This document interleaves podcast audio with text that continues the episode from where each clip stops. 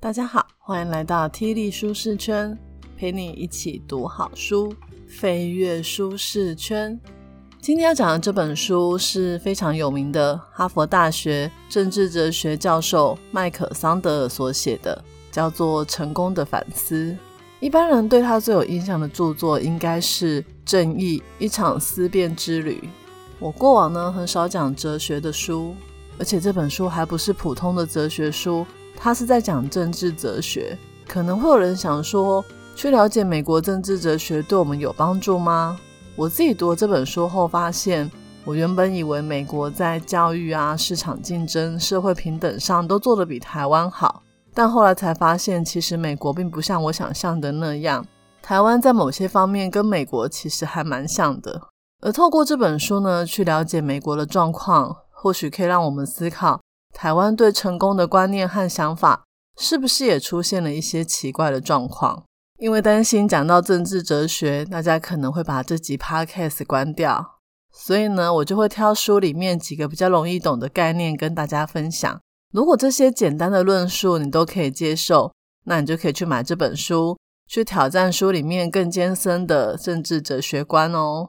这本书呢叫《成功的反思》，听到书名。我觉得会有很多联想，可能有人就会想说，这本书应该是在定义成功是什么吧？那既然叫反思，应该就是在讲成功指的不是你所想的财富啊、名利、地位，而是人生的幸福吧？我一开始真的以为这本书是要讲这种比较无形的成功，后来才发现完全不是我想的那样。成功的反思的成功呢，就真的是世人怎么看待你是不是成功？还有就是，我们对成功的定义会不会太过狭隘，或者是畸形，以至于呢，我们为了要追求世人眼中的成功，做了很多奇怪或是不公平的事。举个例子来说好了，学历高算不算是一种成功？一般人应该都会说是吧？古代的中国人甚至说“万般皆下品，唯有读书高”。读书人呢，在中国社会的地位向来都是非常的崇高。但今天我们看这本书呢？桑德尔教授呢，就要挑战这个想法，并不一定是正确的哦。过度的追求学历，对这个社会可能会造成一些负面的影响。这些呢，我们在之后的说书也都会谈到哦。好，那我们就开始吧。本节 podcast 将为你带来以下三个部分：一、精英制对上贵族制；二、才德至上论；三、成功该何去何从。一开始，我们来聊一个问题。就是你觉得生在古时候那种贵族世袭的社会好，还是出生在现在这种自由竞争、看谁有才能谁就可以出头的精英社会好？之前呢，我老公在我还没看这本书的时候就问过我这个问题，我那时候傻傻的也没有多想，就说当然是现在这种社会啊，因为我看过很多中国的历史古装剧，都会觉得以前那种阶级分明。贵族世袭的社会很不公平，人呢一出生呢就决定了命运。如果呢生在王侯贵族家，一辈子不愁吃穿，享受人生，当然没有问题。但如果出生在平民奴隶家，一辈子都要做奴隶，耶，那就超不公平的。所以还是现在的社会好，大家都可以有机会靠自己的努力翻身。不过，如果这一题这么简单的话，作者会拿来问我们吗？作者说呢，大部分的人之所以会回答现代的社会比较好，是因为我们不知道我们自己如果在古代的话，我们会出生在哪一种家族里。如果今天我知道我会出生在贵族的家里，那应该是古代比较好吧？含着金汤匙出世，人生享福的时间比较多，有种赚到的感觉。但相反的，如果我不知道自己会出生在哪一种家族，那一定是选择现代这一种。人人都有机会的社会比较好，不过这么想就真的是对的吗？人生呢没有正确答案。思辨有趣的地方就是，我们可以想象各种的状况，看看会发生什么事。其实呢，两种社会都不平等，因为即便在现代这一种人人都有机会的社会里，大家的财富还是不平均。有的人家里很有钱，像郭台铭一样。有的人呢，家里穷到要领政府的补助。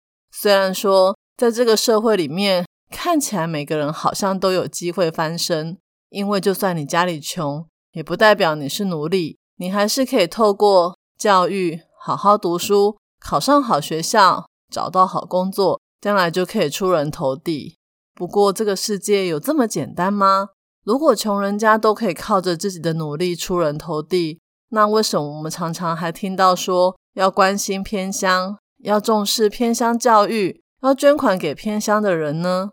大家都知道，就算是出生在现代的社会，含着金汤匙出世的人，还是比较有优势。所以，不管是在贵族世袭的社会，或是现代的社会，不平等是一样存在的。可能有人会想说。还是不一样，在现代的社会里面，机会还是比贵族世袭社会多。的确，在现在这个社会，只要你愿意努力，就不会一辈子注定在底层，你还是可以向上流动，翻身到原本不属于你的阶层。我们也听过很多长辈们白手起家，建立自己的事业版图，这样的故事在我们上一代超多的。但是我们再来想想，每个人都有才能吗？又或是说，每个人都有机运吗？如果今天呢，你是出生在贵族社会的平民，或者是奴隶的家庭，你虽然日子会过得非常的辛苦，每天要很辛苦的工作，也不见得可以吃得饱，但是你会知道，你不是没有才能，没有聪明才智，而是呢，你因为出生比较倒霉，生在底层的家庭，所以低人一等，不是你的错。是这个世界造成的，也因为这样，你不会看不起自己，你会觉得，如果我有机会，我一定会跟别人不一样。而且在那样的社会里面，你反而还会看不起那些地主啊、贵族，你会觉得他们并没有你聪明，或者是有才能，他们根本就不配当地主，只是他们比较有钱，出身比较好，比较幸运而已。但相反的。如果你现在生在的是现代的社会，你一样是出生在平民的家庭，这时候你就不能用贵族社会的借口来安慰自己，因为你爸妈不会跟你说你不用努力，反正再怎么努力，你也不可能晋升贵族阶层，所以你就好好做个普通人就好了。在现代的社会里，你爸妈一定从小就跟你说，只要你努力，就可以往上爬，我们家就可以白手起家。就可以翻身，将来有一天会赚大钱，说不定还可以挤入上流的社会。哇，这是多么激励人心的想法啊！我们从小到大不都靠着这样的梦想来支撑我们从小学开始就努力读书到大学毕业吗？但是有一天你会发现，不是每个人用功努力就可以改变自己的阶层，很长都是你努力读书到毕业之后，继续当上班族。领死薪水，连自己都不知道能不能养活。这时候呢，你就会出现一种在贵族社会不会出现的状况，那就是你会开始看不起自己，因为社会给你机会了，而且你也努力过了，但是你却没有成功，所以一切的挫败都是你自己造成的，你怪不了别人。不止你自己看不起自己，你也觉得别人会看不起你，因为事实证明。你就是输了，你没有比别人更有才能，而这个社会也只会表扬那些爬得比你更高的人。听到这，你还会觉得在现代这种人人都有机会的社会好吗？我记得我之前看过一本历史书，里面就有谈到，其实，在古代那种阶级分明、贵族世袭的社会里面，是相对比较稳定的社会状态，因为每个人呢出生就知道自己的身份。反而比较不会想要造反，会在自己的阶层里面安分守己，好好的过日子。我当时看了这样的论点，还觉得很不可思议。但现在在看这本书里面桑德尔教授的论点，我才发现，原来其实这个就是人性，不管东西方都是一样的。也就是说，不管在贵族社会或是现代社会里，一定有人天生的资源是比较丰富的，有人是比较缺乏的。所以大家天生都是不平等，起跑点都不一样。但是在贵族社会里面，因为你跟我跑的跑道不一样，所以你赢了也不算赢。那我也没有必要瞧不起自己，你也不会因为你是贵族而觉得自己了不起，因为你也知道自己会成功，只是比别人幸运一点而已。但是呢，在现代这个社会，我们一样起跑点不同，但是我们的跑道是一样的。我的出身不好，所以我的起跑点落后很多。可是呢，我会告诉我自己，只要我努力跑，总有一天会跟龟兔赛跑一样，跑赢资源丰富的兔子。但现实呢，怎么会有我想的这么简单呢？即便我用尽全力在跑，最后一样还是跑不赢。这时候我就会检讨，一定是我自己不努力，而别人也是这样子来检讨我，然后我的心里就会很受伤，看不起自己。打从心里羡慕那些跑得比你快的人。最后，我虽然呢出生在看起来比较公平的社会里，但是我心里受伤的程度，比那个看起来不公平的贵族社会里面的人伤得更重。所以再问一次，你要选择在哪个社会里生存呢？如果这本书只讨论在哪个社会里面生存，就停止了。那并没有解决现在在看书，在这个社会里面求生存的我们所遇到的问题，因为我们或多或少都会认为自己不够成功，是因为我不够努力。但作者要告诉我们的是，谁说一个人的成功一定是努力来的？如果不是的话，那我们有必要自怨自艾，一直怪自己不努力吗？接着第二部分，我们要来探讨的是才德至上论。这边作者用的这个才德，英文是 meritocracy，m e r i t o c r a c y，直接翻译的话是贤能、功绩、成绩、绩效等等之类的意思。这本书呢，它是翻译成才德。如果想要比较商业化一点的解释，也可以说，这个世界做任何事情都要看你的绩效、才能。那这本书之所以会翻译成才德，是因为现在社会的成功的人，通常会认为自己之所以成功，都是出自于自己的才能跟努力，而努力呢是一种德性，所以这边的才德指的是才能加努力。等一下呢，我们在讲才德至上呢，就是会包含才能跟努力这两个概念，也就是说，只要我有才能又努力，那我就是有才德的人。在讲这个社会有多么看重才德的时候，我们先来看书里面提到的一则美国教育界非常令人震撼的新闻。在二零一九年三月的时候，美国联邦检察官起诉了三十二个有钱的家长，指控他们涉嫌舞弊，让儿女进到了耶鲁、斯坦福、乔治城还有南加大等等的一流大学。而这个诈欺案的主角呢，其实是一个叫做。威廉辛格的大学入学顾问，那他做了什么事呢？就是呢，有些有钱人呢，他们担心孩子上不了顶尖的大学，就会找这个大学入学顾问来帮忙。那这个威廉呢，就跑去收买了 SAT，也就是学术评估测验，还有 ACT，也就是美国大学入学测验的监考员，去篡改这些考生的考试成绩。还有贿赂教练呢，把原本不会运动的学生列为是体育特招生，去伪造一些运动专长的证书。重点是这些伪造证书啊，贿赂还不便宜哦。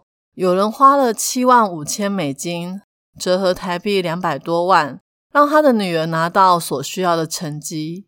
那这个其实还算便宜的，因为还有人花了一百二十万美金。台币差不多是三千六百万，让没有踢过足球的女儿以足球招生资格进到耶鲁大学，而这一百二十万美金里面有四十万是要去贿赂耶鲁的足球教练的。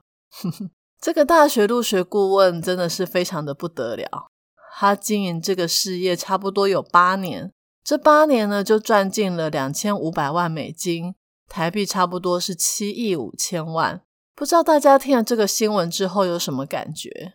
是不是觉得这些人实在太过分了？怎么可以仗着自己有钱就花钱用不法的手段让孩子进到一流大学呢？一般人应该都是这样想的吧？觉得欺骗啊、贿赂是不对的。有钱人的小孩如果很笨、没有才能，应该就要跟一般人一样公平竞争，去念不好的大学，或是根本不能上大学才对。你们说是不是？过去呢，在台湾比较不会有这样的状况发生，因为我们都是用考试来决定录取哪一间学校。当然，现在多元入学的管道越来越多，也有人在探讨这种不靠考试，只凭着过去学习经验，还有口试时候的表现，会不会有不公平的状况？像是家里比较有钱、资源比较丰富的小孩，就比较容易甄选上好的学校。不过呢，其实跟美国比起来，我们都还算是小问题。在美国有个普遍的状况，就是财富一直是会影响学校的招生审查。最明显的例子就是，很多美国的大学都会给校友或是慷慨捐赠者的子女一些比较特殊的考量，像是比较容易申请入学之类的。你们知道吗？川普呢，在他女儿跟儿子念宾州大学的时候，就曾经捐了一百五十万美金给华顿商学院。这状况就是告诉我们，即便没有像威廉辛格这种专门走后门的大学入学顾问，在美国，很多有钱人一样可以靠着捐钱，让自己的小孩念好的学校。那这个新闻呢，让我们知道就是。我们以为在现在这一种才德至上的价值观底下，照理说只要努力就可以向上流动，可以翻身。但从现实来看，某程度是不存在的。书里面呢有提到，美国常春藤名校里面有三分之二以上的学生是来自于全美国收入前百分之二十的家庭，而普林斯顿呢跟耶鲁大学。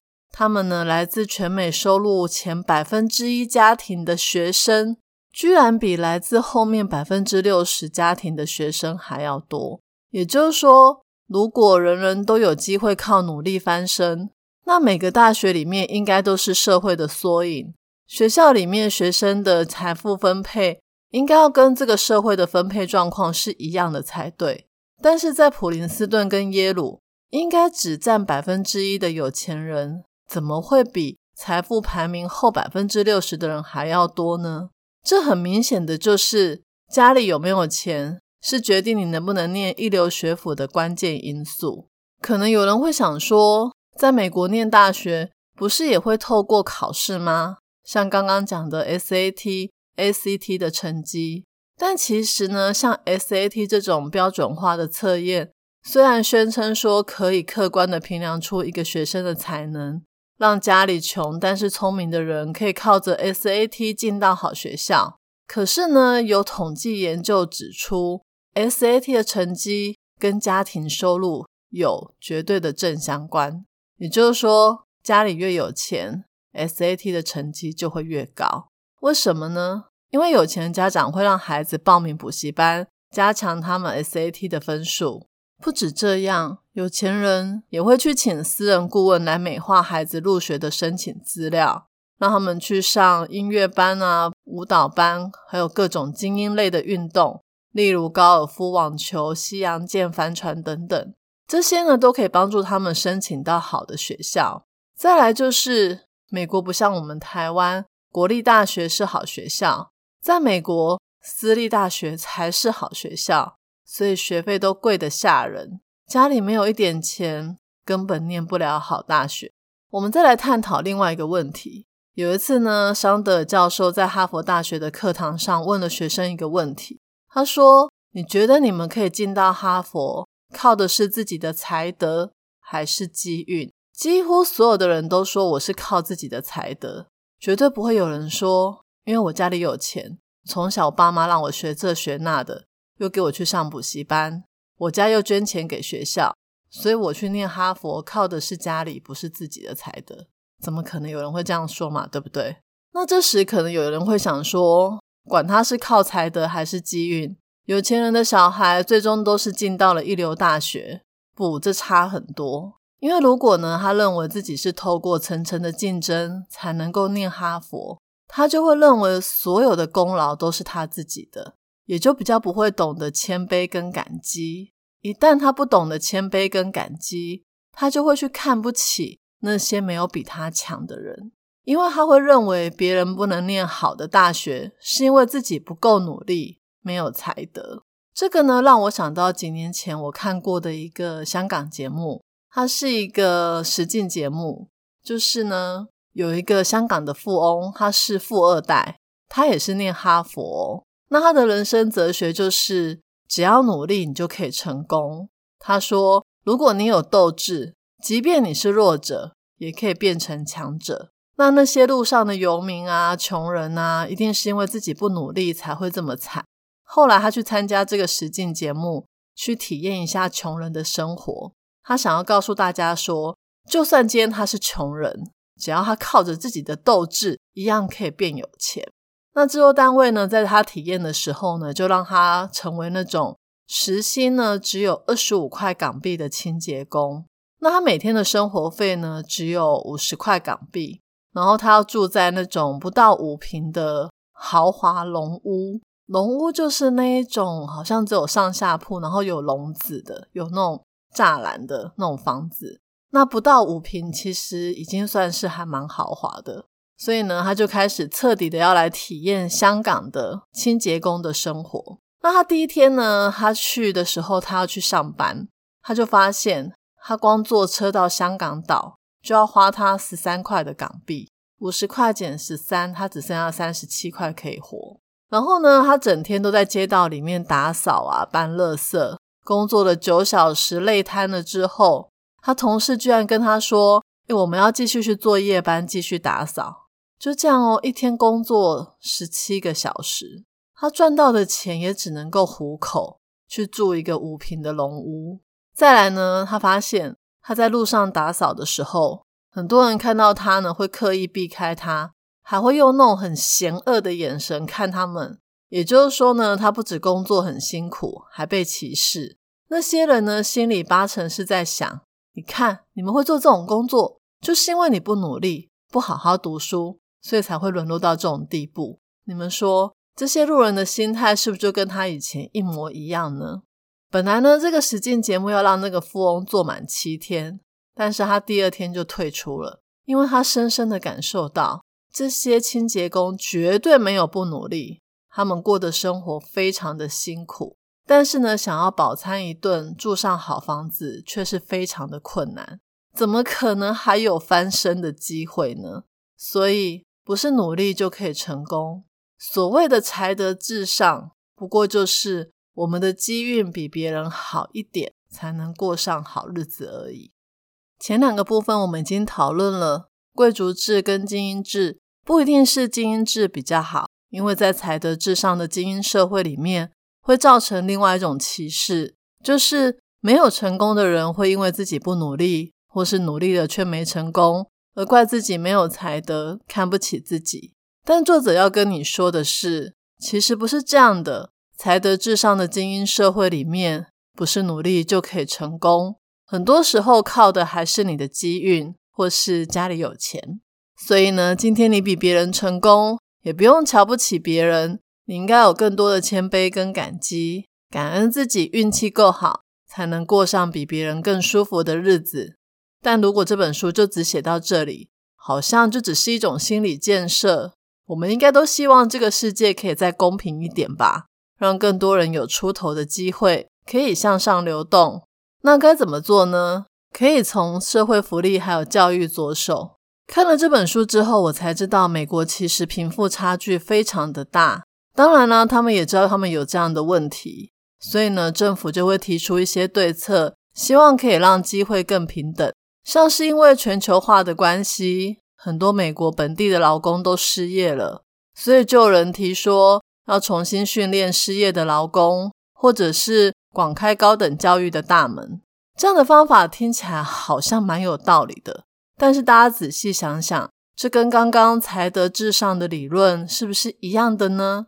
也就是说，今天你不会，我教你，有职业训练，也让大学比较好进去。可是你还是要努力哦。如果你努力了还是没成功，那就是你才德不够。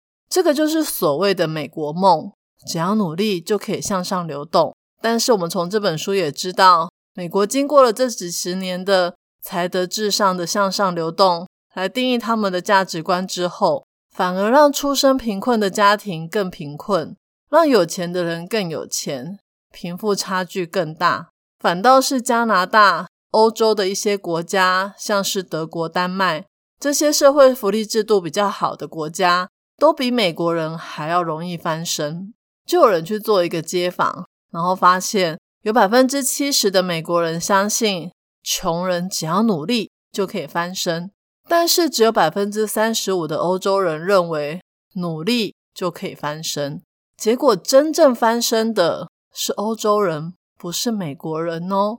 为什么呢？因为美国人认为努力就可以翻身，所以不用照顾弱势，不用体贴社会的边缘人。而这些呢，都是社会福利在做的事，所以美国的社会福利呢，不比欧洲人好。相反的，欧洲国家呢，没有那么相信努力就可以成功，所以他们提供了更多的教育、更多的保障、更多的资源，让人们可以在职场里面获得成功。有了政府的支持，自然而然就可以走上真正的向上流动的状况。不知道大家有没有听过我第二十七集？寻找全球幸福关键字里面就有提到，丹麦是工作者的天堂。也就是说，在丹麦你失业都不用怕，你可以去参加政府出钱的职业训练课程，再去学自己有兴趣的东西，获得专业技能之后再出来工作。也就是说呢，你的人生可以有好几次重来的机会。例如呢，你可能在某个大学念了某个系，你上班之后发现你没有这么喜欢，你就辞职。那你也不用怕会没有钱，因为政府呢会出钱再让你去学别的，你都不用担心钱的事情。你可以一直探索自己的天赋，找到真正想要的工作。套到今天要讲的这本书呢，就是你努力后失败了也没关系，政府会再给你机会，再让你受教育，你再去试，一直努力到你成功为止。哇，这真的是天堂诶除了社会福利之外呢，其实教育也是每个人翻身最重要的管道。在这本书里面呢，桑德尔教授也有针对美国这种有钱人才能念好学校的教育环境提出了一些建议。他并没有说才德至上的社会不好，只是我们应该要让才德的选拔更加的公平一点，让没有钱的人也可以念到好的学校。怎么做呢？他讲了一个很妙的方法，就是。抽签，假设呢，今天有四万人要去申请哈佛大学，这时候要做的第一个步骤就是先剔除明显不适合念哈佛大学的人。当然，你可以用一些测验来筛选，去剔除掉差不多一两万人之后，剩下的两三万的申请者，就用抽签的方式来决定谁可以念哈佛。你当然可以用吹风机去吹出两千个。也可以像抽奖一样，用电脑随机选出两千个。